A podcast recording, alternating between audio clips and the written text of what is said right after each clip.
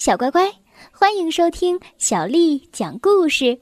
我是杨涵姐姐，今天杨涵姐姐继续为你带来好听的故事。弗洛格无聊了。秋季的一天，天空灰灰的，弗洛格的心情也灰灰的。他坐在岩石上，呆呆的。望着远处，他今天感觉很奇怪，他不知道该做什么。布洛格走到小猪家，小猪你好，你能跟我玩吗？可是小猪正忙着摘苹果，他家的苹果树上已经结满了苹果。他问弗洛格。苹果太多了，我一个人摘不完，你能帮我吗？啊，好的。布洛格说完，跳了起来，拉下一根树枝，他使的劲儿太大了，树枝“嘣”的一下弹了回去，苹果重重的掉在了地上。哎呀！假如你是这样帮忙的话，还不如我自己来呢。”小猪不满地说。他捡起了地上的苹果，放进筐子里。呃，等会儿我要烤个苹果馅儿饼，也许你可以来帮我的忙。嗯，我不想帮忙了，今天我只想吃饼，不想帮忙烤饼。哦。那就随你吧。小猪有点不高兴了，他把筐子搬起来，说了一句：“待会儿见，弗洛格。”就进了屋。弗洛格低着头继续往前走，不知不觉啊，他就来到了小鸭家。小鸭站在窗前，正要开始粉刷墙壁呢。他高兴地叫道：“你好，弗洛格，来帮我选一下颜色。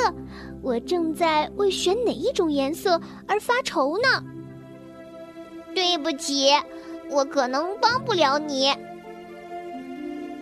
小鸭觉得很奇怪，嘴里嘀咕着：“嗯，我以为你会愿意帮忙呢。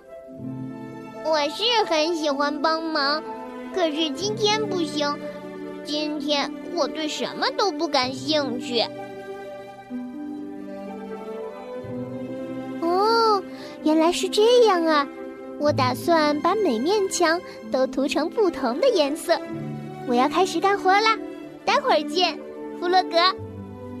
小鸭说完，就回到了屋子里，忙了起来。现在又只剩下弗洛格一个人了。弗洛格的心里想：“嗯，每个人都有事情可干，唯独我没有事做，我这是怎么了？”老鼠看到了垂头丧气的弗洛格，“哎，弗洛格，你好吗？”他问。“一点儿也不好，真无聊，我无事可做。”可是。假如你真的很想做事儿的话，总能找到事情做的。我正好有本很棒的书，要不你拿去看看？嗯，不，谢谢了。这会儿我既不想看书，也不想摘苹果，也不想选涂墙的颜料，我什么事情都不想做。我觉得很无聊，麻烦就在这儿了。布洛格失望地说。他讨厌这样的自己。每个人都有无聊的时候，你得找件事情来做做，什么也别想，专心就可以了。你肯定不会再无聊了。嗯，是这样吗？弗洛格沉思起来，找件事情做做，听起来很不错哦。好了，弗洛格。我得砍木柴了。老鼠说着，就砍了一大堆木柴，那么多的木柴滚得到处都是。弗洛格还是没有想出来该找件什么事情来做做，于是他帮老鼠把木柴整整齐齐的码成一堆。来，我们到森林里去。老鼠背上背包，对弗洛格说：“森林里的味道真好闻。”弗洛格使劲儿地嗅了嗅，像是蘑菇的味道。老鼠在前面走着，走着走着，感觉好像有什么不对劲儿了。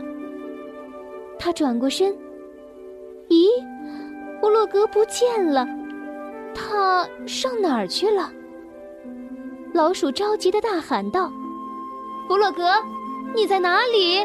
弗洛格！”啊，我在这儿呢，这儿有好多蘑菇。从森林的另一边传来了弗洛格的声音。老鼠跑过去一看，只见弗洛格的怀里堆满了蘑菇。嗯，我们可以摘了，拿来做汤。弗洛格兴奋地说：“哦，你的眼睛可真尖呐！”老鼠一边说。一边打开了他的背包，把蘑菇放进我的背包里来吧，我们回家了，我也饿了。老鼠把火生了起来，弗洛格搅拌着锅里的汤，香气直往他的脸上冲。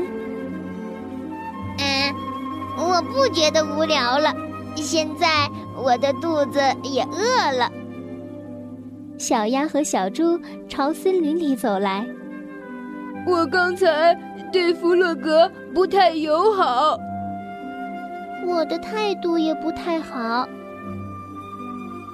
我一心想着快点开始粉刷墙壁，于是就这么让他在门外站着。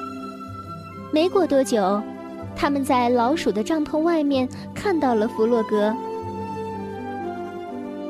弗洛格，你好，我们可找到你了，我们都开始有点担心你了呢。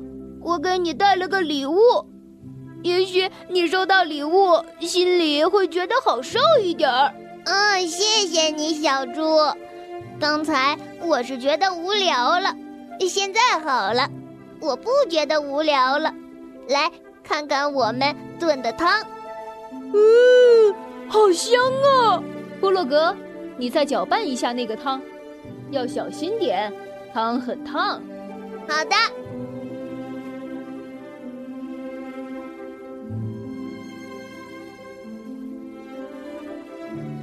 你们跟我们一块儿吃晚餐吧，汤里有弗洛格刚摘的新鲜蘑菇。且我们还有饭后甜点，它就在那个盒子里。弗洛格开心地说。大家都猜到了吧？饭后甜点是什么呢？没错，肯定是小猪烤的苹果馅饼。小乖乖，我们在生活当中啊，有时候会觉得无聊，不知道该干什么，心情也随之变得低落了。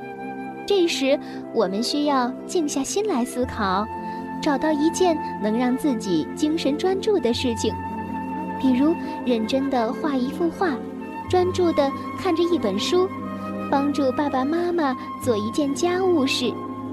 你在专注做事情的同时，就不会觉得无聊了，心情呢也会变得好起来。你会发现，生活中到处充满了乐趣。小乖乖，今天的故事就讲到这儿了。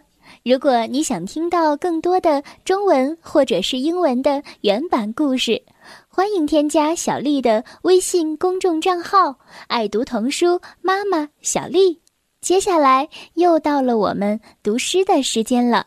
今天为你读的这首诗是高适写的《别董大》。别董大，高适。千里黄云。白日曛，北风吹雁雪纷纷。莫愁前路无知己，天下谁人不识君？千里黄云白日曛，北风吹雁雪纷纷。莫愁前路无知己，天下谁人不识君？千里黄云白日曛，北风吹雁雪纷纷。莫愁前路无知己，天下谁人不识君？